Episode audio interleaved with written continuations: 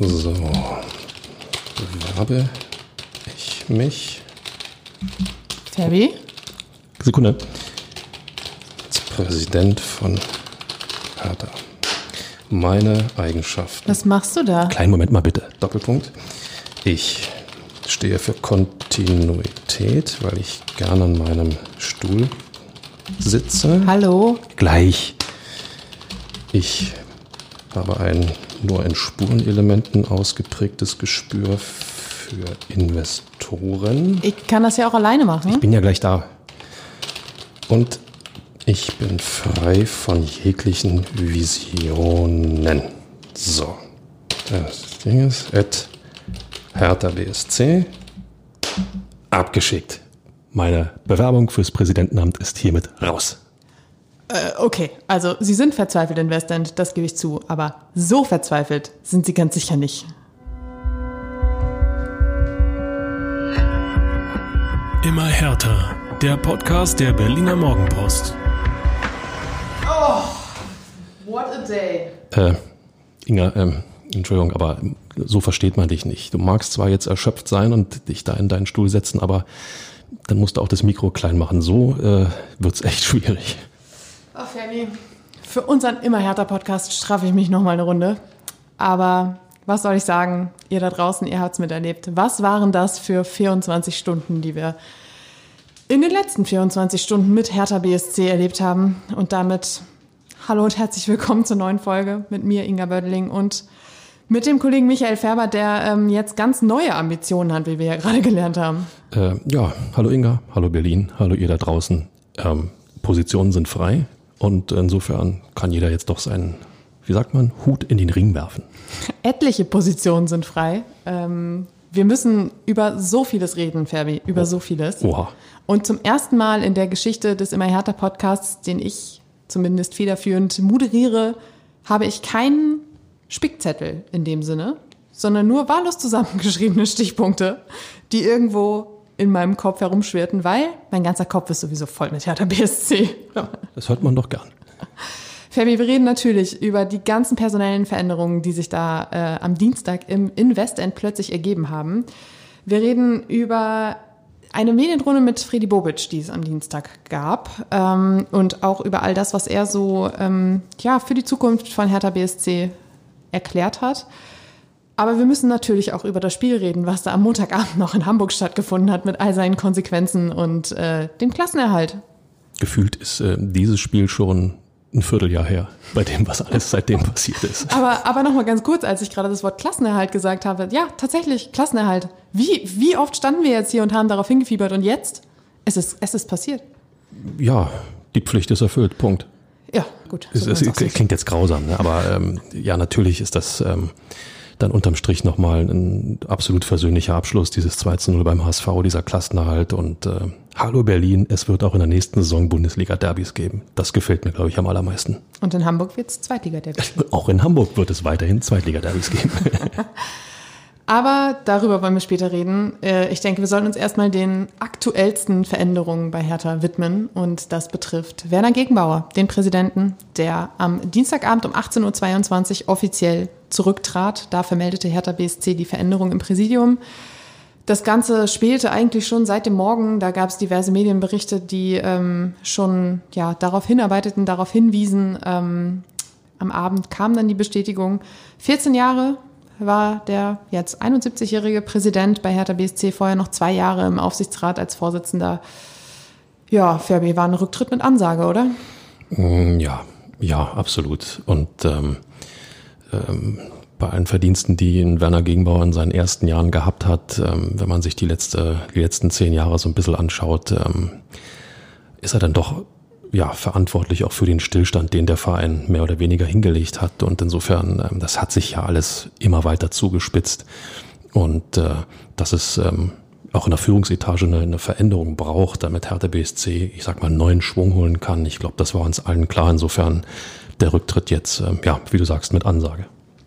Er hat selbst in der Erklärung oder also hat sich in einem Statement quasi an die Mitglieder und Fans gerichtet und hat gesagt, äh, er hatte den Eindruck, das sei jetzt ein guter Moment für einen Neuanfang. Ähm, passt eigentlich ja auch ganz gut ins Bild, weil durch den Klassenerhalt hat Hertha jetzt nochmal irgendwie so ein bisschen Rückenwind bekommen, hat sich gesagt, gut, jetzt muss endlich alles besser und anders werden. Das, was man auch die letzten Jahre schon vorhatte. Ähm, jetzt sagt Gerner Gegenbauer, gut, ich ziehe mich zurück. Ähm, kann man ja durchaus als Chance begreifen. Ja, muss man. Muss, muss man. Muss man als Chance begreifen. Ja. Äh, stellvertretend werden die Geschäfte jetzt erstmal von seinem Stellvertreter, Thorsten Manske, geführt. Ähm, der Aufsichtsrat hat sich kurz nach Gegenbauer dann auch zu Wort gemeldet und hat ähm, ja so ein bisschen ja, für die eigene Sache geworben. So ein bisschen gesagt, wir müssen jetzt Brücken bauen, wir müssen das Ganze jetzt zusammenstemmen, hat auch ein bisschen an die Mitglieder appelliert, die am kommenden Sonntag zur Mitgliederversammlung äh, zahlreich erscheinen sollen. Da wird natürlich noch kein neuer Präsident gewählt. Dafür braucht es eine außerordentliche MV und die wird vermutlich Ende Juni, Anfang Juli stattfinden, wie der Aufsichtsrat äh, bekannt gegeben hat. Bis dahin werden dann jetzt erstmal ähm, Kandidaten vom Aufsichtsrat gesichtet und ähm, tja, wie das alles weitergeht, wird dann, werden dann die nächsten Wochen zeigen. Aber du hast es gerade angesprochen, ähm, Stillstand ist eigentlich das Wort, mit dem man zumindest die ja, letzten zehn Jahre der Ära Gegenbauer ganz gut bezeichnen konnte. Keine sportliche Entwicklung, kein Vorankommen in der Stadionfrage und dann kamen in den letzten zwei, drei Jahren auch noch die Querelen mit Glas Windhorst hinzu, wobei Gegenbauer heute extra darauf hingewiesen hat, nein, das ist nicht der Grund, warum er zurückgetreten ist. Na, zumindest nicht ein Grund. Ähm ich sag's mal so, was soll er öffentlich auch äh, in irgendeiner Form kundtun? Ähm, da jetzt denn noch schmutzige Wäsche zu waschen, ähm, wäre vielleicht auch nicht wirklich der Sache förderlich. Ähm, ich ähm, für meinen für meinen Teil, ich äh, glaube schon, dass da auch persönliche Ressentiments, äh, äh, sagen wir mal, die letzte Rolle gespielt haben, um zu sagen, das war's. Wir erinnern uns bei seiner letzten Wiederwahl 2020 war es. Mhm ähm, man kommt so langsam mit den Daten auch durcheinander. Ja. Ähm, da war ja das, das, äh, das Votum für ihn mit knapp über 50, 54 Prozent, ähm, ja, sagen wir mal, nicht überrasch überzeugend, überraschend ist gut, nicht überzeugend, überragend. Und ähm, ich könnte mir vorstellen, dass bei ihm seitdem auch der Gedanke Schritt für Schritt gereift ist, dass er dass er ähm, ja aufhört als Hertha-Präsident. Dann sage ich allerdings, sollte dies der Fall sein, dann sage ich, ähm, dann ist er zu spät zurückgetreten. Ja, ja, das stimmt. Ähm, nicht umsonst wurde aber ja auch von mehreren Seiten immer wieder behauptet, Werner Gegenbauer steht bei Hertha BSC vor allem für Machterhalt. Ähm, das fing dann höchstwahrscheinlich auch mit seiner eigenen Person an, was dann ja auch ins Bild passt.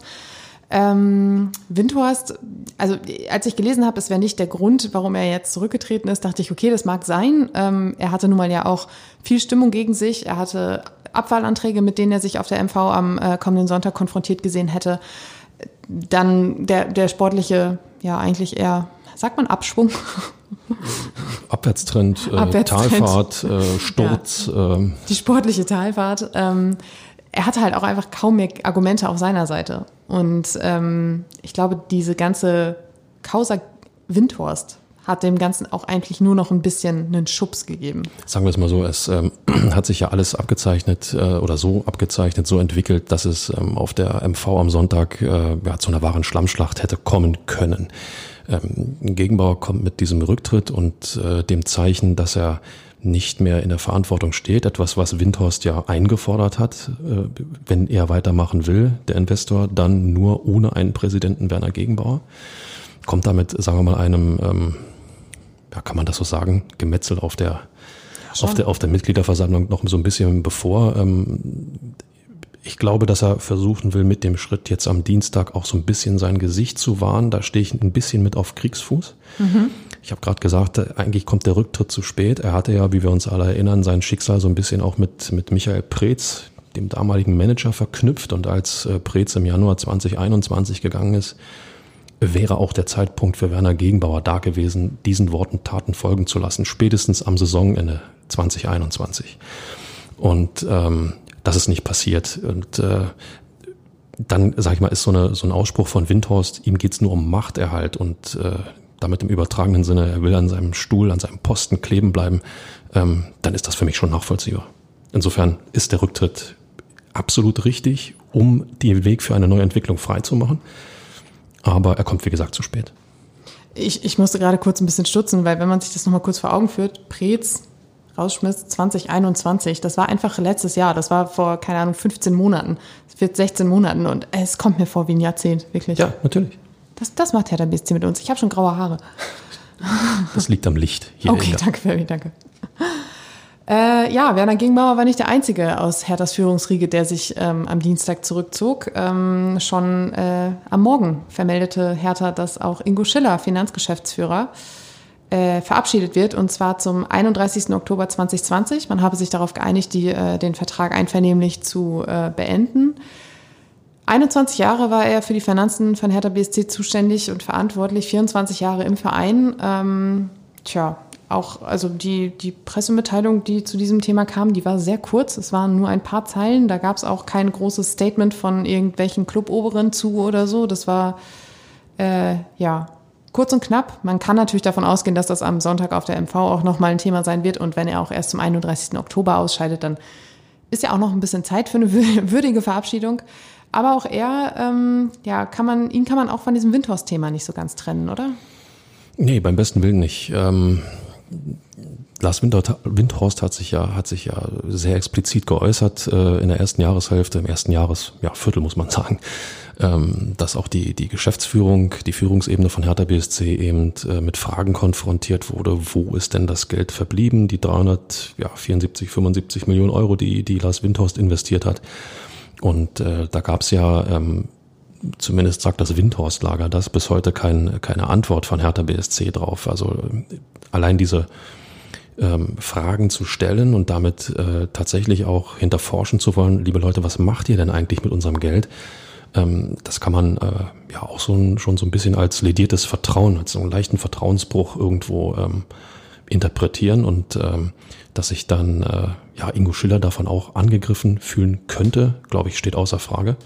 Insofern äh, auch hier meine ich, dass die Entwicklung mit Lars Windhorst, Lars Windhorst durch Lars Windhorst ähm, auch eine Rolle gespielt hat. Vielleicht nicht die entscheidende, aber vielleicht war das so der letzte Moment, wo dann gesagt wurde, okay, dann höre ich jetzt auch wirklich auf. Allerdings ist Schiller natürlich mit diesem Move jetzt ähm, so einer Schlammschacht auch ein bisschen aus dem Weg gegangen. Ne? Also die Rufe nach seinem Rücktritt, die waren noch gar nicht da, beziehungsweise nicht laut. Er hat sich jetzt gesagt, gut, bevor das äh, alles irgendwie noch ausufert und wir in der neuen Saison dann noch wieder anfangen mit diesen ganzen Themen, gehe auch ich besser. Ja, wobei der Vertrag, äh, ja, wie von dir ähm, verkündet, erst am 31. Oktober äh, diesen Jahres sozusagen endet. Ähm, aber nichtsdestotrotz steht das Ende dann ja fest. Ja, das ist richtig. Nur bis dahin steht er in der Verantwortung, mhm. was die Finanzen angeht, was die, was die äh, ja, Bilanzbuchungen angeht, die Finanzbuchungen angeht, die Abschlüsse angeht, ähm, die, die, äh, wie sagt man, bis die Rechnungsprüfer drüber geschaut haben, etc. etc. Und äh, bis dahin steht er, wie gesagt, auch in der Verantwortung. Und ähm, es gibt äh, ja den einen oder anderen äh, bei euch da draußen, der dann vielleicht auch so ein bisschen Manschetten hat. Oh, oh, welches, welches Geflecht an finanziellem Wahnsinn hat denn Ingo Schiller hinterlassen? Und ähm, ich fand es immer bemerkenswert, wie er äh, Mitgliederversammlung für Mitgliederversammlung Jahr für Jahr in der Lage war, mit den Zahlen rumzujonglieren, sodass sagen wir mal, jeder, der nicht im Ansatz Ahnung von der Materie hatte, maximal verwirrt war. Aber ich glaube, das kann jeder Finanzchef in jedem Verein. Aber nichtsdestotrotz, also die Tatsache, dass er eben erst zu Oktober geht, zeigt ja auch, dass man jetzt gerade auf seiner Position nicht einfach mal eben schnell sagen kann, so ich bin jetzt weg. Das braucht halt eine Übergangsphase. Es braucht ja auch irgendwie einen Nachfolger. Und ähm, ich, ich bin mir recht sicher, dass auch ähm, die, die Causa Gegenbauer schon bekannt war, sodass Ingo Schiller sich auch gedacht hat, gut, wenn ich jetzt auch sofort gehe, dann steht Hertha da auch erstmal irgendwie vor, vor dem Nichts, vor dem völligen Scherbenhaufen. Ähm, so hat man jetzt Zeit, da irgendwie eine, eine galante Überbrückung zu finden. Ja, natürlich. Ähm, Gegenbauer und Schiller haben, haben den Verein ja ähm, in welcher Richtung auch immer, in welcher Art und Weise auch immer geprägt. Das, das darf man nicht vergessen. Die haben über, wir haben es gesagt, über ein Jahrzehnt zusammengearbeitet. Und ähm, wenn der eine geht, geht der andere mit. Äh, das ist in meinen Augen konsequent.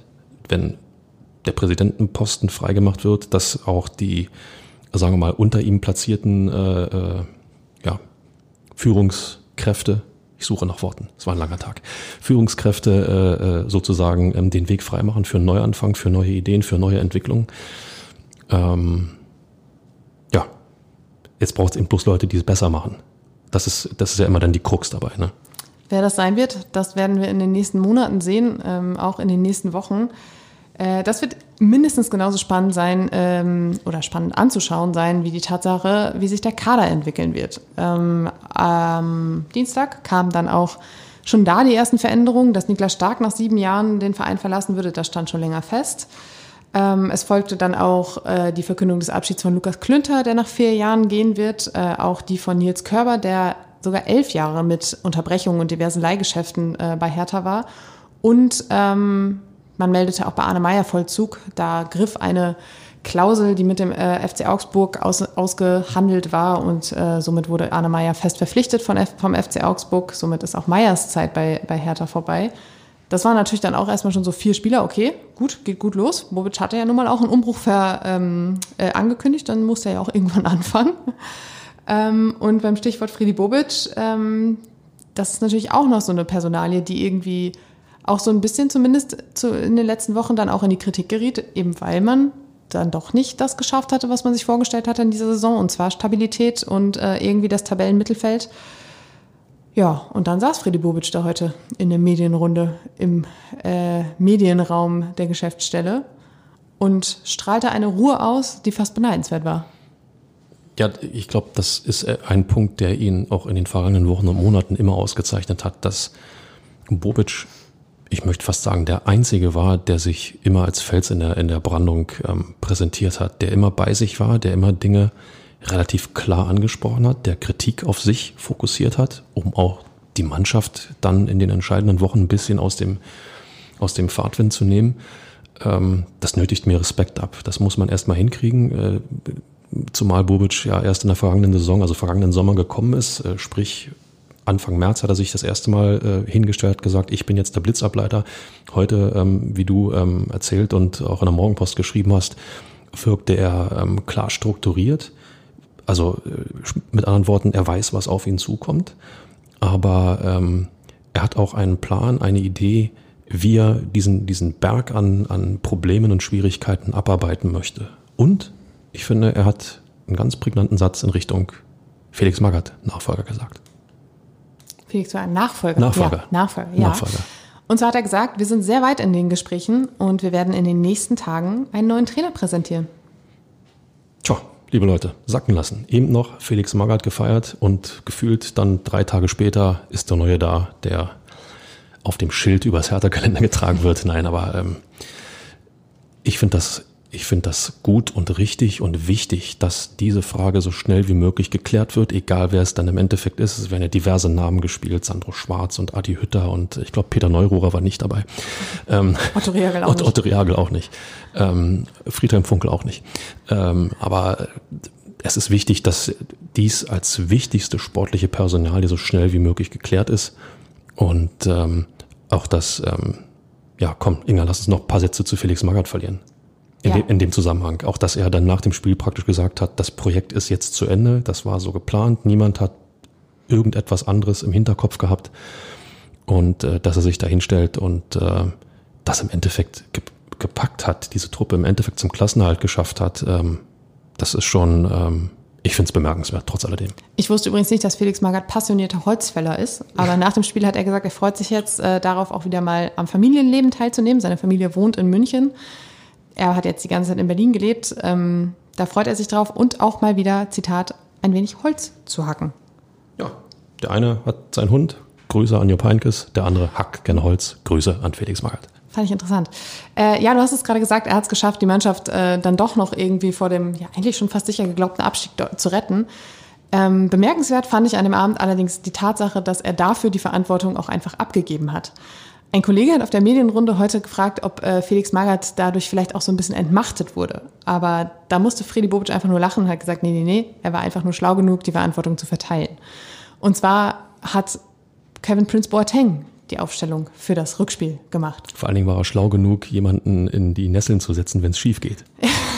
das kannst du natürlich auch sehen. Ja, also ich habe ja keine Aktien da dran. Der Prinz hat ja die Mannschaft aufgestellt und damit ist ja klar, er hat es eben nicht geschafft. Ja, Aber der Prinz selbst hat halt auch gesagt, ja, der Trainer kam halt zu mir und hat gesagt, Prince, was sollen wir machen? Wen sollen wir aufstellen? Prince hat gesagt, nehmen wir auf jeden Fall erstmal die alten Haudegen, die Erfahrenen. Du brauchst einen kühlen Kopf, du brauchst, ähm, ja, brauchst einfach Erfahrung für so ein Spiel. Gesagt, getan. Ich meine, wir reden nachher noch über das Spiel, ähm, hat alles funktioniert, aber ich meine, sowas ähm, mit so viel Erfahrung im Hintergrund bei Felix Magath jetzt zu machen, das nötigt mir irgendwie auch ein bisschen Respekt ab, weil er, er hat halt überhaupt nicht dieses dieses, wie, wie nennt man das denn, Fabi? Dieses, ähm, dieses egohafte, dieses äh, Na, Tag war lang, wie war das? Äh, dieses, er braucht das einfach nicht, um sich bestätigt zu fühlen. na, sagen wir es mal so, er, er spielt das so geschickt aus, dass er trotzdem bestätigt wird und das schmeichelt ihm. Jeder Fußballtrainer ist auch eitel. Das, ich glaube, das sollte man nicht vergessen. Eitel, danke, das war's, Ja. was ich gesucht habe. Andererseits, liebe Inga, und nicht hier Opa erzählt vom Krieg, sondern er hat auch vom Besten gelernt. Von Sepp Herberger. Oh. Er hat im ersten Spiel gegen den HSV eine, ich nenne es jetzt mal so, B11 auf den Rasen geschickt, um dem Gegner, um den Gegner richtig in Sicherheit zu wiegen, um dann mit der besten Truppe im zweiten Spiel den Spieß umzudrehen. Herberger hat das bei der WM 54 mit der, ähm, mit den Ungarn gemacht. In der Gruppe, im Gruppenspiel 3 zu 8 verloren, das Finale 3 zu 2 gewonnen. Also, Überragend. Aber Fabi, ich habe auch in diesen, was waren es, zwei Monaten, zweieinhalb Monaten unter Felix Magath, ich habe auch was gelernt. Und zwar, man sollte sich nicht so viel mit der Vergangenheit beschäftigen, sondern immer nach vorne gucken. Und das nötigt mir ja auch bei Freddy Bobic ein bisschen Respekt ab. Sobald er eine Entscheidung auf der Trainerposition getroffen hatte, hatte er auch gleich eine Lösung bereit. Die war, die erste Lösung war nicht ganz so ideal, würde ich jetzt mal sagen. ja, kommt wieder mein Standardspruch, Frage nach Alternativen. Genau. Trotzdem war sie alles andere als ideal. Taifun Korkut hat es einfach nicht so gut, gut hinbekommen, sagen wir so. Äh, und als Taifun Korkut dann gehen musste, hatte er wenige Stunden später plötzlich Felix Magath da. Es war das äh, größte Comeback seit, da musst du jetzt kommen. Äh, seit, äh, seit Jesus. Schön. Felix Magath und jetzt, finde ich gut. Mir fällt gerade nichts anderes ein. Ja, finde ich toll, finde ich toll. Ähm, jedenfalls ist es auch jetzt wieder so, Kapitel Felix Magath erledigt. Man hatte sich darauf äh, geeinigt, dass es nur bis zum Saisonende gehen soll. Somit hatte Bobic in den Wochen, in denen Magath darum ger gerungen hat, diese Mannschaft irgendwie in der Liga zu halten, Zeit, um sich mit, der, mit dem Nachfolger zu beschäftigen. Er hat gesagt, dass da, er ist da sehr weit. Er hat auch gesagt, dass er bei Spielertransfers und Verpflichtungen schon sehr, sehr weit ist, dass er das dann aber pausieren musste, zusammen mit seinem Team, einfach weil ja nicht feststand, für welche Liga brauchst du diese Spieler. Und äh, er meinte, da sei man jetzt ein bisschen im Hintertreffen, aber man ist sich sicher, man müsste jetzt mal kurz gucken, ob die Spieler, die man sich überlegt hatte, auch noch auf dem Markt sind. aber dann sei man natürlich auch wieder plan, im, im Plan und auch einfach, es ist jetzt wieder planbar. Also ich sag mal so, ähm, Kilian Mbappé ist nicht mehr auf dem Markt. Also dafür muss. Bobic dann natürlich eine, eine andere Lösung finden. Aber ähm, auch das kann man jetzt, äh, jetzt ist ja immer so, wenn es gut gegangen ist, war alles schick. Und da kann man alles als, als geniale Schachzüge hinlegen. Ja, Jemanden wie Felix Magath zu verpflichten, der sich der sich dann auch medial zwangsläufig total im Vordergrund äh, wiederfinden wird mit, mit seiner Aura, mit seiner Art und Weise. Und Bobic kann im Hintergrund schön nach dem Nachfolger von Magath suchen. Und äh, das passt dann da irgendwo, jetzt passt dann doch irgendwo alles zusammen. Wäre das schief gegangen, hätte nichts zusammengepasst. Aber das ist eben äh, die Fußballwelt. Nichtsdestotrotz, auch da wichtig, wie gesagt, in der Trainerfrage so weit zu sein, dass die wichtigste sportliche Personalie so schnell wie möglich geklärt ist, weil mir als Spieler, als Profi ähm, wäre das schon enorm wichtig, wer ist denn der Trainer, unter dem ich demnächst arbeite? Ist das ein Grund für mich, zu Hertha BSC zu kommen? Insofern schnell den Trainer präsentieren. Was soll ich sagen? Mir wird Felix Magath fehlen. Die Pressekonferenzen mit ihm, die Medienrunden, die waren schon immer ziemlich episch. Ja gut, äh, Genau, genau. Vielleicht war aber auch einfach der Unterschied von Taifun Korkut zu Felix Magath so groß, dass man, tja, verfallen ist. Jedenfalls ähm, wollte ich noch was zu Freddy Bobic sagen. Und jetzt ist es mir auch wieder eingefallen. Ähm, Freddy Bobic äh, hat sich aber trotzdem nicht da heute hingesetzt und gesagt so, hey, Friede vor der Eierkuchen, ist doch alles easy. Er hat gesagt, natürlich sind wir jetzt über diese Situation glücklich, die wir jetzt haben. Wir durften uns jetzt freuen. Er hat auch ähm, Montagabend in der Mixzone noch ganz kurz gesagt, als er bei uns vorbeikam und sich, ich glaube, Bier aus dem Gesicht wischte, ähm, dass er sagte so, die Jungs haben in den letzten Monaten genug Mist erlebt, die dürfen jetzt auch einfach mal ein bisschen feiern.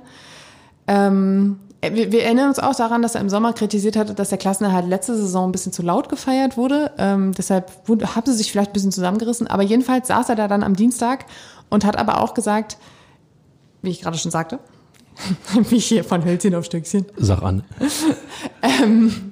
dass man sich jetzt über diesen Moment freuen darf, aber dass das natürlich nicht heißt, dass die Saison gut war. Und die war desolat, die war verkorkst von vorne bis hinten und das muss man analysieren.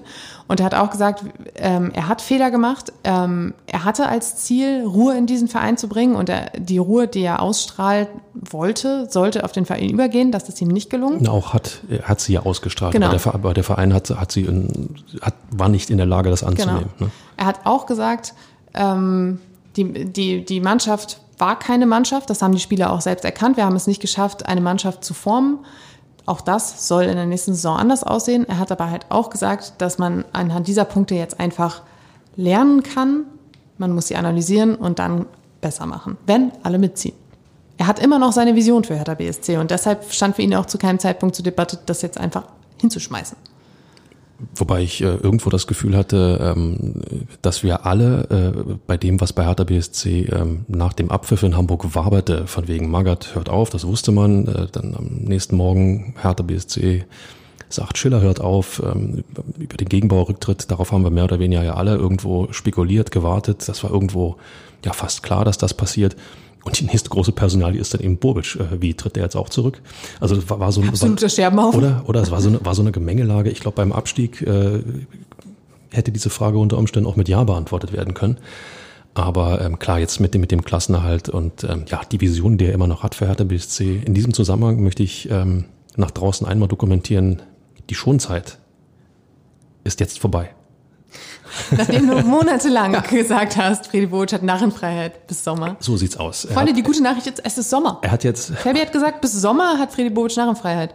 bis Sommer. Ja, es ist auch warm genug. Unser Podcast-Stübchen zeigt hier 25,6 Grad an. Das ist für mich hochsommerliche Temperatur. Nein, aber, aber in diesem, diesem äh, Übergangsjahr, wo Bobic viel übernehmen musste, Altlasten übernehmen musste, im Kader, ähm, auch an Strukturen, ähm, war das immer irgendwo für mich gefühlt ein Umbruchjahr für Bobic. Jetzt ist er an einem Punkt, wo er ja, selbst gestalten kann, was den Kader angeht, und zwar massiv selbst gestalten kann. Er hat es angekündigt mit dem Umbruch. muss, Und muss. vor allem.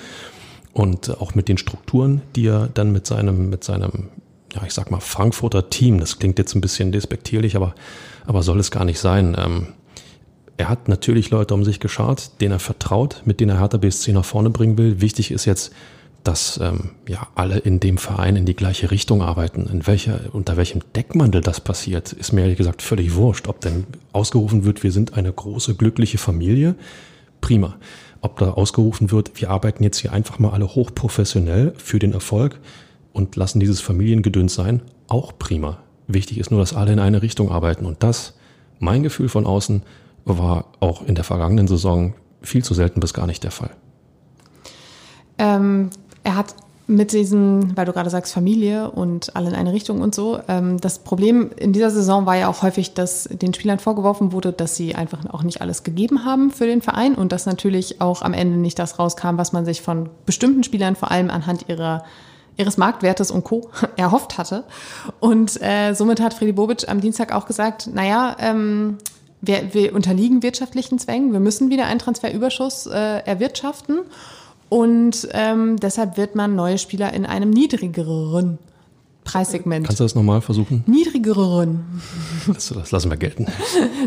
Preissegment äh, verpflichten. Und das heißt aber natürlich nicht gleichzeitig, dass es schlechtere Spieler sind, hat Bobic gesagt. Aber das Problem war, das Gehaltsgefüge, was in der Mannschaft bestand, hat nicht gerechtfertigt, was am Ende in der Tabelle rauskam. Und deshalb muss ich was ändern. Es, es geht ja nicht darum, äh, horrende Summen auszugeben für irgendwelche namhaften Spieler. Es geht darum, die für die Vorstellung, wie, eine, wie die Mannschaft funktionieren soll, besten Charaktere zu finden, dass die freundlicherweise auch vernünftig geradeaus gegen den Ball treten sollten. Ähm, steht natürlich außer Frage, aber ähm, es ist ja eben äh, ja diese, wie sagt man immer so schön, diese Mischung, die stimmen muss. Das Fußballerische Fußballerische, Fußballe, nochmal, es war ein langer Tag. Das Fußballerische muss stimmen, aber ebenso auch die Teamfähigkeit muss stimmen. Ja. Und das war ja auch in den vergangenen ein, zwei, komm, drei Jahren nicht der Fall. Insofern, ähm, da geht es auch nicht um große Namen. Ich glaube, dass ähm, wir in den nächsten Wochen den ein oder anderen Namen vernehmen werden, wo wir sagen, wat, wie kommen Sie denn auf den? Aber Leute, gebt allen, die jetzt kommen, eine Chance. 100 Tage, die Hinrunde, sich in Berlin zu akklimatisieren, bei Hertha BSC anzukommen, den Plan, den Bobic hat, dann auch mit dem neuen Trainer sozusagen zu verinnerlichen und auch für die neuen Spieler gilt dann, alle in eine Richtung arbeiten für den Erfolg. Dann, äh, Ja, jetzt kann man natürlich sagen, tiefer geht's nicht mehr, aber dann, dann Naja, kann es nach oben gehen, dann kann es vorwärts gehen. Ich Ne? wollte auch gerade sagen, wenn man sich jetzt noch mal kurz in die Stimmungslage vor dem Rückspiel zurückversetzt, in der wir auch hier noch den Podcast aufgenommen haben, die wir nach dem Hinspiel rund ums Olympiastadion in den Bahnen auf dem Heimweg wahrgenommen haben. Viel schlimmer ging es ja fast nicht. Man war ja eigentlich schon davon überzeugt, dass es das jetzt war. Und von daher, ähm, die Chance, das jetzt besser zu machen, ist da. Und ähm, ich glaube, es wird ein, ein verdammt spannender Sommer. Nochmal, ähm, liebe Leute da draußen, das soll jetzt nicht so klingen, als ob wir jetzt völlig euphorisiert sind. Wobei Ich ich, wobei, Dankeschön. Wobei ich nur schwer davon abzuhalten war, wieder vom Europapokal zu singen. Nein, aber Scherz beiseite. Ähm, die Möglichkeit nach diesem Kraftakt, nach diesem, nach diesem Klassenhalt in der Relegation, der gefühlt schon verloren war zur Hälfte, ähm, jetzt einen, einen wirklichen Neustart auch mit einer Führungsebene, die nach vorn denkt, die entwickeln will, die Fragen lösen kann, ähm, diesen, diesen Vorwärtsgang sozusagen einzulegen, die Chance war nie größer. Hertha muss ihn nur nutzen. Schön. Ja, ja sacken lassen, genau. Schön, Fabi. Ich habe langsam auch ein bisschen Sorge, dass ich hier dann äh, in ein paar Wochen alleine stehe, weil die dich abgeworben haben da hinten. Ich gucke gerade, äh, ich habe noch keine Eingangsbestätigung für die E-Mail bekommen. Siehst du? Äh, eine Personalie, über die wir noch sprechen können, heißt Kevin Prince Boateng. Ich habe sie vorhin schon äh, angesprochen. Ähm, er hat die Mannschaft aufgestellt, er hat die Mannschaft auch absolut heiß gemacht. Er hat sie gefragt, habt ihr Hunger? Die Mannschaft hätte gesagt, sie hat Hunger. Dann hat er gesagt, lasst uns rausgehen und essen. Guten Appetit. Hamburger sollen ja auch lecker sein, von daher ist doch alles easy. Uh, Ähm, jedenfalls äh, hat er nach dem Spiel auch gesagt, ich würde gerne hier weitermachen. Ich würde gerne mit dem Neuanfang, würde, würde ich einfach gerne mithelfen. Er hätte ein gutes Verhältnis zu Freddy Bobic, man würde sich jetzt hinsetzen, Gespräche führen und ähm, er könnte sich das ganz gut vorstellen. ich halte das für unverantwortlich. Hast du nicht gesehen, wie der über den Platz geschlichen ist? Jeder Schritt hat einem doch beim, Zus beim Zuschauen selber geschmerzt. Ey, der Junge hat gestern, der Junge, der Mann, hat gestern ein Saisonbestwert aufgestellt. 90 Minuten, so lange hat er diese ganze Saison nicht einmal durchgehalten. Aber zum Schluss war er doch draußen, oder? Ja, er ist in der 90. Minute ausgewechselt worden. Verdammt, hat sie mich erwischt. Aber ähm, nochmal, äh, jeder Schritt und auch bei der Auswechslung habe ich so bei mir gedacht, bitte helft diesem Mann.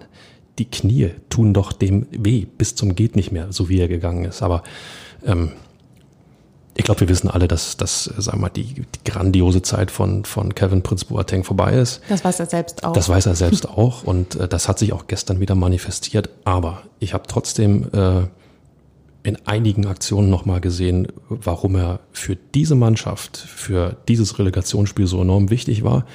Die Frage ist, ob man das für eine Mannschaft, die sich eher nach oben entwickeln soll und nicht die Klasse bewahren soll, ähm, wie man das einsetzen kann und ob man das einsetzen kann. Ich glaube, die Frage wird, wird als allererstes zu klären sein. Ich habe auch ein bisschen drüber nachgedacht, weil ich ihn natürlich da erlebt habe und er hat sich übrigens noch vor jedes Mikrofon geschleppt, was ihm irgendwie ins Gesicht gehalten wurde. Also er natürlich, natürlich. war unermüdlich. Ähm, und er hat halt, ja, Femi versucht gerade nachzumachen, wie Kevin Prince Boateng da rumgelaufen ist. Allein, allein schon bei zwei Schritten schmerzen mir schon die Knie. Und wie muss einem Profi, der so viel äh, Spiele, so viele Jahre in dieser Tretmühle äh, in den Knochen hat, ähm, also da muss ich jetzt auch mal sagen, wir haben ihn immer kritisiert oder oft kritisiert, auch ich, aber ähm, das dann nochmal abzurufen, nötigt mir Respekt ab. Den Körper nochmal so zu schinden für den Klassenerhalt, ähm, das machen nicht viele.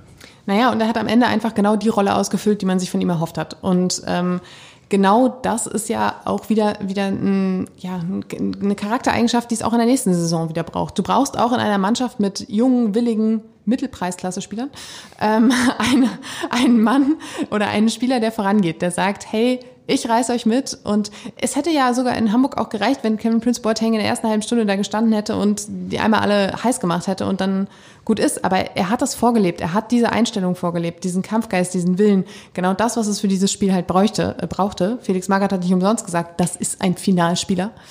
Und von daher habe ich mir gedacht, gut, es macht ja am Ende auch die Mischung. Und äh, vielleicht ist so ein Boateng da gar nicht so verkehrt. Aber ein Kaderplatz ähm, dann für eine solche, für eine solche ähm, ja, Figur, für einen solchen Spielertypen zu vergeben, der ist dann vielleicht doch zu wertvoll. Ja, dann setze ich doch lieber auf einen, den ich auch unterm Strich, wenn es hochkommt, bedenkenlos fünfmal 90 Minuten einsetzen kann. Felix Magath hat ja auf die Frage, warum er Boateng im Hinspiel nicht eingesetzt hat, äh, gegen Hamburg äh, geantwortet, äh, weil er sich nicht sicher war, ob er zweimal 90 Minuten durchstehen würde. Deswegen hat er sich entschieden, ihn eher fürs Rückspiel ähm, ja, aufzusparen, so möchte ich es jetzt mal formulieren, und hat ihn deswegen im Hinspiel draußen gelassen.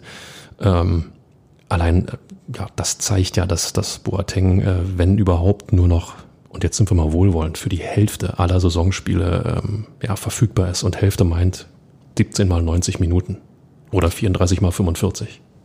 Das, das stimmt, aber du musst ja auch erstmal jemanden finden. Du hast gerade gesagt, einen Kaderplatz für einen, der das dann vielleicht über, über längere Distanz ausfüllen kann. Aber du musst ja auch erstmal jemanden finden, der kommt und dann direkt diese Rolle einnehmen kann. Wenn du einen Trainer hast, der Spieler besser macht, gibst du den Kaderplatz einem hoffnungsvollen Talent in der Hoffnung, dass der Trainer diesen Spieler besser macht.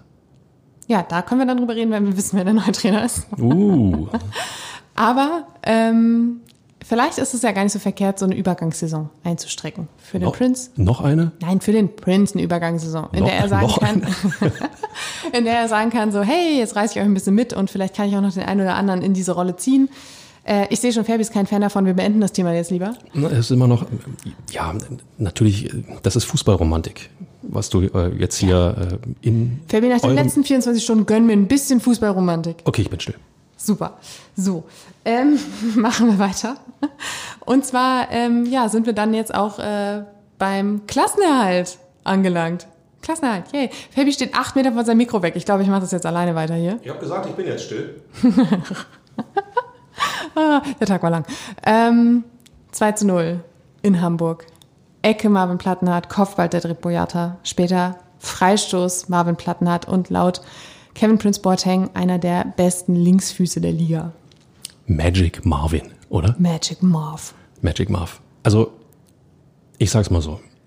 Das 1 zu 0 in der vierten Minute, dieser Kopfball, hat im Endeffekt dieses Spiel schon entschieden.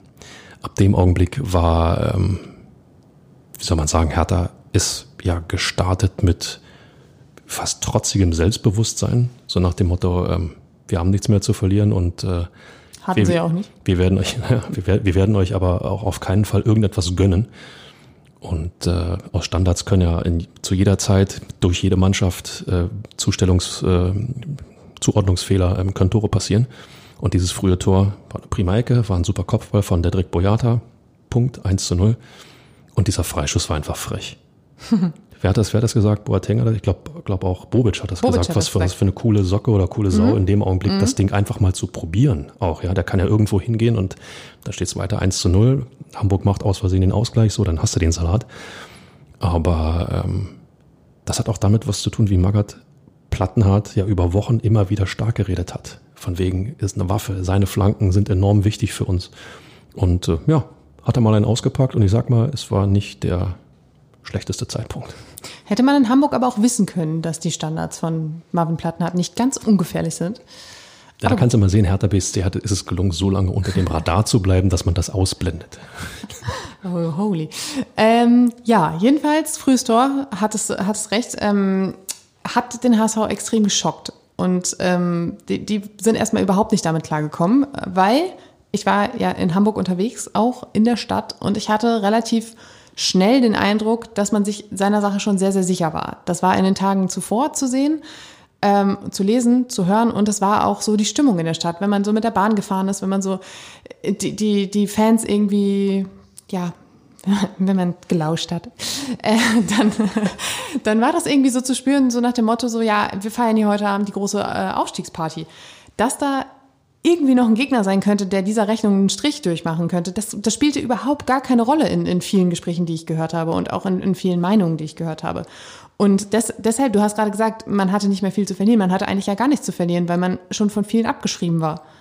Und ja, irgendwie musste man sich beim HSV dann relativ schnell, ähm, ja, eines, eines Besseren belehrt fühlen. Was hatte ich gesagt vor dem Rückspiel? Ähm, na klar, der hatte BSC was zu verlieren, weil sie ja zu dem Zeitpunkt immer noch Erstligist waren und der HSV immer noch Zweitligist, folglich auch etwas zu gewinnen hatte. Aber liebe Grüße nach Hamburg, der HSV hat alles, aber auch wirklich alles falsch gemacht, was man mit Blick auf dieses Relegationsrückspiel falsch machen kann. Äh, nicht nur die Stadt, bei den Fans kann ich das ja verstehen, dass die mit einem gewissen, mit einer gewissen Euphorie, mit einem gewissen Gefühl daran gehen, aber auch der Verein hat ja praktisch in jedem Gespräch, in jedem Interview dokumentiert, wir steigen am Montag auf. Die ganze Stadt hat das verdient, dass wir aufsteigen und das wird ein so tolles Fußballfest und Tim Walter hat ein paar Minuten vor Anpfiff am, am Sky-Mikrofon, meine ich, war es, in genau die gleiche Richtung schwadroniert, strahlte schon, stand dort wie, ja, weiß ich nicht, wie siegreicher Napoleon und, und äh, Hurra und äh, Bundesliga, wir kommen und das ist so toll, dass wir das hier alle. Und nachher saß er da wie ein Häufchen Elend.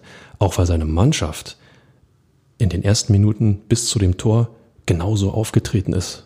Ja, liebe Leute, alles klar für die Party, wir machen das schon. Dann kommt das Gegentor und dann ist dann wieder Stecker. Zack, Licht aus, Feierabend. Dem HSV fiel nichts, aber auch gar nichts ein. Nach der ersten Halbzeit war die Seite für den HSV äh, vorgesehen, für die Torchance des HSV, leer. Ja. 10 zu 1 Torschüsse wurden registriert zur ersten Halbzeit. Über die, äh, zur ersten Halbzeit. Zur ersten Halbzeit. Den einen habe ich nicht gesehen. Für Hertha BSC. Ja. Na, es ist wahrscheinlich dieser eine Gnadenpunkt, so, den man denn vielleicht gibt. Aus Mitleid. Aus, aus Mitleid. Okay. Aber das, das dokumentiert so unglaublich viel. Ähm, natürlich gibt einem dieses Tor, was die Relegation ja wieder auf Null gestellt hat, Auftrieb. Aber Hertha hat ähm, konzentriert, organisiert, weitergespielt und dem HSV ist, wie gesagt, überhaupt nichts eingefallen. Ähm, ich hatte so das Gefühl, dass sie überhaupt nicht damit gerechnet haben, dass Hertha nach dem Hinspiel nachvollziehbar, ja, dass sie überhaupt nur ein Tor schießen könnten. Oh, jetzt, wie konnte denn Hertha ein Tor schießen? Wie, wie, wir müssen jetzt noch ein Tor schießen. Zack, erste Halbzeit zu Ende. Ja, so. mhm. ja aber, aber es heißt auch immer so schön, angenockte Boxer sind irgendwie die gefährlichsten, oder wie heißt das? Irgendwie so, egal. Äh, jedenfalls ähm, hatte ich aber auch in der zweiten Halbzeit nicht das Gefühl, dass da irgendwie jetzt so besonders viel Schwung kam vom HSV. Und ähm, dann war es erst, also ich meine, ich habe viele Spiele von Hertha BSC in dieser Saison gesehen und natürlich war ich die ganze Zeit vorbereitet auf den Zeitpunkt, in dem sich Hertha BSC irgend so ein Dödeltor fängt und dann stehst du da wieder mit dem 1-1 und alles ist äh, wieder hinfällig. Dieses Gefühl hatte ich auch noch nach dem 2 zu 0, weil ich die ganze Zeit dachte, gut, mit einem Tor ist jetzt auch Verlängerung und dann hast du wieder alles, also ist wieder alles offen. Aber die Mannschaft hat trotzdem, die, also wie sie auch so die Schlussoffensive des HSV verteidigt hat, das war einfach alles rausgegöbelt, was irgendwie in den Strafraum kam. Ich meine, Olli Christensen, wir haben vor dem Hinspiel darüber gesprochen, Marcel Lotka, huiuiui, der kann nicht spielen und oh Gott, oh Gott, oh Gott, wie soll dann jemand, der noch kein Bundesligaspiel für Hertha BSC gemacht hat, da irgendwas reißen? Plus dieses blöde Tor im Hinspiel, wo, er, wo, er, wo er total unglücklich aussieht. Richtig. Ne? Und er hatte eine Souveränität und eine Ausstrahlung dabei, dass man jetzt, also in all der Euphorie nach dem Spiel gefühlt ähm, dachte, okay, wir brauchen überhaupt keinen neuen Torhüter in der neuen Saison, haben wir ja den Olli. Also so, so war halt so dieses Mindset auch vieler Fans und so, weil einfach der Olli Christensen hüpfte auch nachher in der Mixzone rum, nur in Unterhose und war völlig euphorisiert und telefonierte. Ich weiß nicht, wie viel, wie, mit wie vielen Menschen er telefoniert hat, aber da hast du halt gesehen, dass sogar einer, der die ganze Saison keine Rolle gespielt hat, plötzlich so in dieser Mannschaft drin war, die ja oft gar keine Mannschaft war. Ähm, das, also das, das war eine Gemengelage, die hätte man sich einfach nicht, nicht ausdenken können. Ja, sein Name wird jetzt natürlich auch mit dem Klassenhalt immer in Verbindung stehen. Und, und, und, äh, dafür braucht es nicht mal irgendwelche Wundertaten. Genau, genau. Und natürlich, und natürlich dieses blöde Tor nochmal, da sieht er echt unglücklich aus. Ähm, von 100 Schüssen gehen 99 irgendwo hin und den 100. fängt er. Im Hinspiel ist er leider über ihn hinweg und ins Tor äh, gesegelt. Ähm, das nagt doch an dir als Torhüter, als junger Torhüter. Erstes Bundesligaspiel, erstes großes Pflichtspiel für, für deinen Verein und äh, dann fängst du dir so ein Ding ein. Das musste er erstmal verarbeiten. Und jede Aktion, die er hatte, hat ihm mehr, noch mehr Selbstvertrauen gegeben in Hamburg. Und ja, das war auch so ein bisschen sein Sieg. Kurz vor Schluss war er nochmal da, hat, hat gut pariert, war aufmerksam und äh, so ein bisschen ist das, ist das auch sein Sieg. Absolut. Er hat auch jeden Moment gefeiert, wenn er den Ball abgefangen hatte oder wenn er den abgewehrt hatte, auch immer die Faust. Er hat immer versucht, das Spiel schnell zu machen. Wenn er den Ball hatte, sofort Ball wieder nach vorne. Manchmal war das ein bisschen unglücklich, ähm, bisschen zu schnell, sodass die, die Offensive nicht, nicht so schnell nach vorne rücken konnte in einem Moment war Felix Magath sehr, sehr, sehr, sehr, sehr sauer. ähm, das war der Moment, als Marvin Plattenhardt verletzt schon draußen war, behandelt wurde und äh, Felix Magath wechseln wollte. Und der HSV natürlich alles dafür tat, den Ball im Spiel zu halten, damit dieser Wechsel nicht vollzogen werden kann. Olli Christensen hatte den Ball. Felix Magath war am Gestikulieren, am Winken. Er wollte, dass dieser Ball ins Aus geht, dass Christensen den ins Aus schießt, damit er diesen Wechsel endlich vornehmen kann. Und Christensen war so im Tunnel, dass er den Ball halt einfach nach vorne geprügelt hat und sich dann mal eben kurz an der Seitenlinie entschuldigen musste, dass ihm das halt einfach nicht aufgefallen war, dass diese Situation gerade da war. Aber selbst da hast du halt gesehen, wie, wie drin der einfach war. Ja, oder wie wenig Magath seine Mannschaft im Griff hatte. Fabulös Ausspiel wäre der aber hier. Jedenfalls war Christensen aber auch nicht der Einzige, der so gerade zum Schluss, ich meine, es gab sechs Minuten Nachspielzeit, das war auch echt nochmal ein bisschen Druckbetankung aufs, äh, aufs Hertha-Tor, der gefeiert hat, der die Bälle ne, rausgeprügelt und überall waren die Fäuste und alle haben es rausgeschrien. Also es war schon, ja, ja, und sie haben es dann auch gut über die Zeit gebracht. Ja. Ich, ich will ja Ihnen nicht äh, unterstellen, dass Sie vielleicht nicht äh, am Ende Ihrer Kräfte waren, aber dann bleibt man, äh, Plattner hat das zum Beispiel gemacht, bleibt dann doch mal ein Häppchen länger am Boden liegen ähm, bei der Auswechslung. Ähm, liebe Grüße an Boateng, äh, läuft man dann noch einen Schritt langsamer. Aber das sind ja Spielchen. Das die müsstest macht, du doch jetzt nachvollziehen. Ja, aber können. das, das sind ja Spielchen, das macht jede Mannschaft in der Situation. Ne? Und äh, ähm, entscheidend war, dass, dass das zweite Tor gefallen ist, weil selbst, du hast es gesagt, schießt der HSV ein Tor, gibt es, gäbe es Verlängerung, aber nicht den direkten Aufstieg. Und äh, die Frage ist, ob das selbst ausgereicht hätte, um Hamburg wieder emotional so zurückzubringen, dass sie daran glauben, weil ähm, sie hätten ja Verlängerung spielen müssen. Und jetzt kommt noch ein Partycrasher-Satz von mir dazu. Wir sollten eine Sache trotzdem nicht vergessen. Es war immer noch ein Zweitligist, gegen den Hertha gespielt hat. Ja. Ja. Insofern, ähm, ja, toller Abend, tolle Emotionen, tolles Ergebnis für Hertha BSC, aber auch einfach nur die Pflicht erfüllt. Absolut, absolut. Wenn es danach geht, dann hat sich Hertha im Hinspiel aber wie ein Drittligist präsentiert. Das habe ich ja nicht in Abrede gestellt, ja, aber das, das haben sie ja unter der Saison schon öfter gemacht.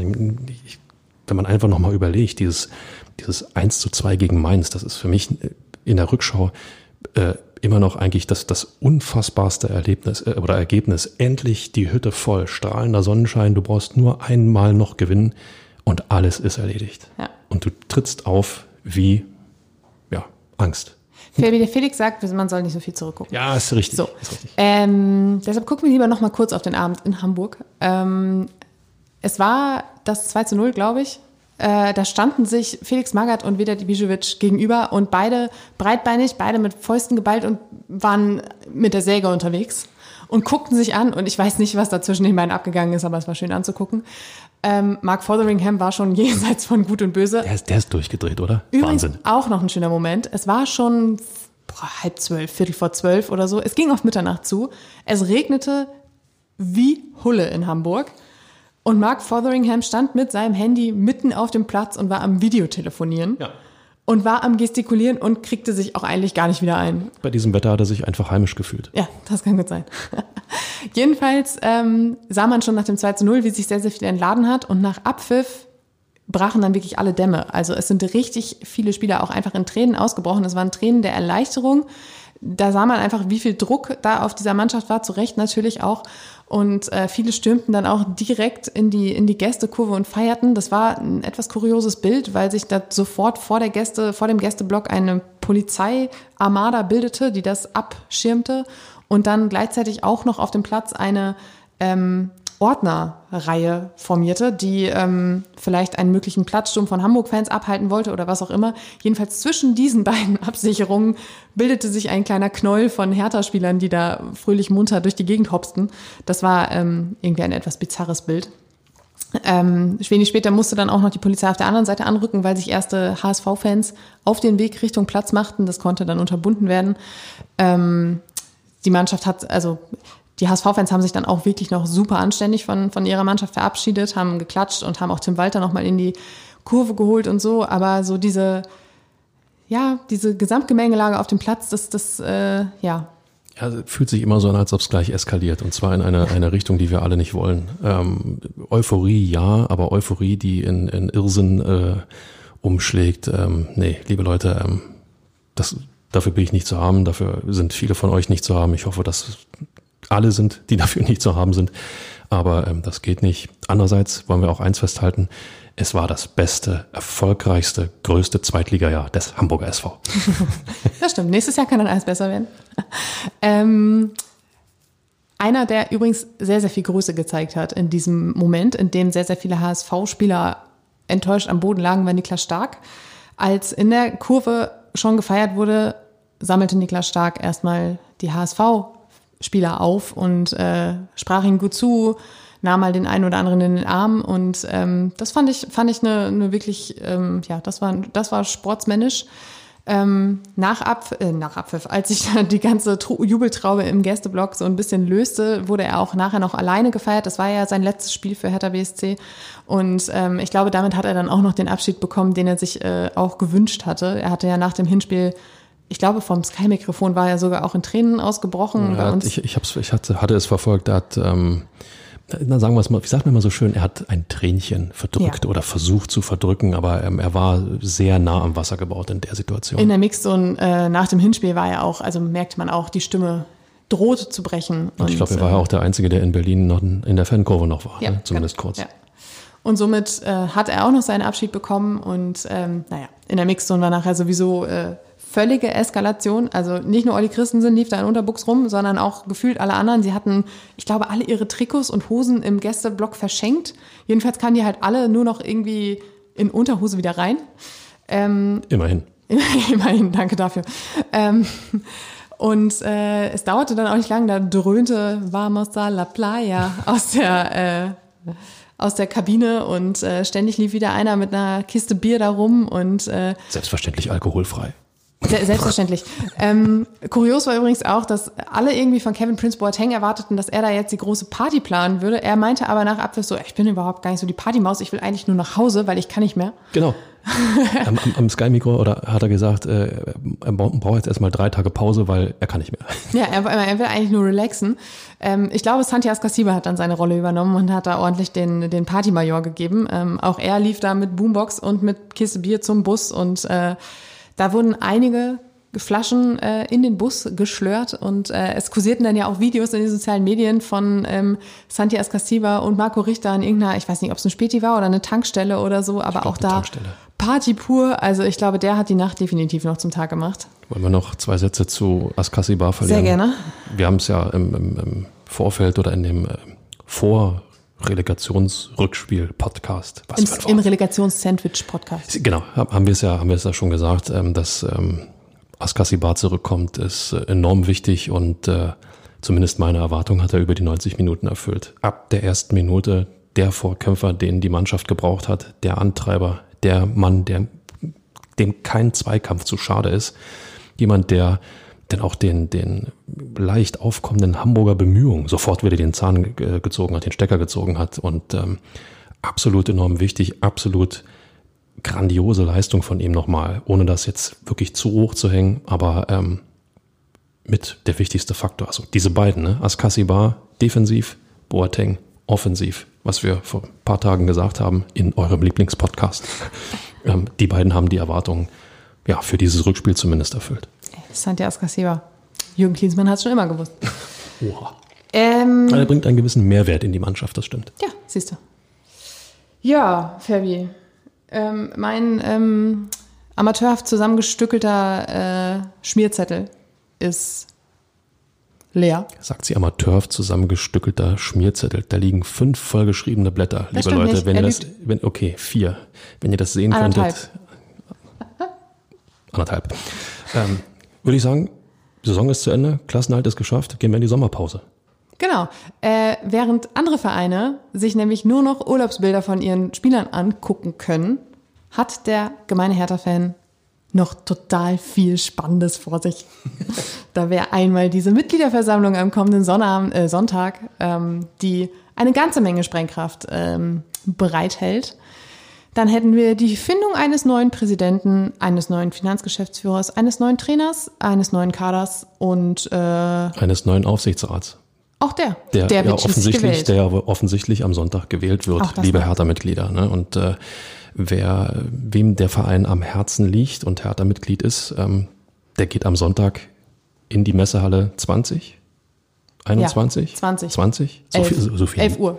Um 11 Uhr dorthin. Einlass ist äh, ab 9.30 Uhr und ähm, ja, lässt das nicht nur über sich ergehen, sondern hilft aktiv mit an der Entscheidungsfindung, ähm, die besten Leute zu generieren, damit Hertha BSC wieder ja, einen Schritt nach vorne gehen kann. Und zwar nicht nur einen kleinen Schritt, sondern einen etwas größeren und davon gern auch zwei oder drei. Absolut. Also seid, seid einfach froh, dass ihr Fan von Hertha BSC seid, weil dann ähm, ja, habt ihr jetzt keine langweilige Sommerpause vor euch wie sage ich immer so schön, wir werden da sein. Wir werden definitiv da sein.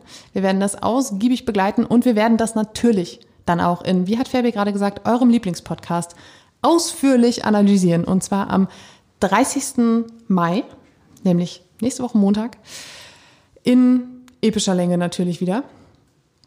Und äh, ja, bis dahin würde ich sagen, vielen Dank fürs Zuhören. Äh, wir hoffen, eure Nerven haben das alles durchgehalten, haben das alles äh, ausgehalten und äh, wir freuen uns, wenn ihr auch nächste Woche wieder einschaltet. Und äh, Inga, wenn du magst, kannst du dich jetzt wieder hinsetzen. Danke, Fabi, danke.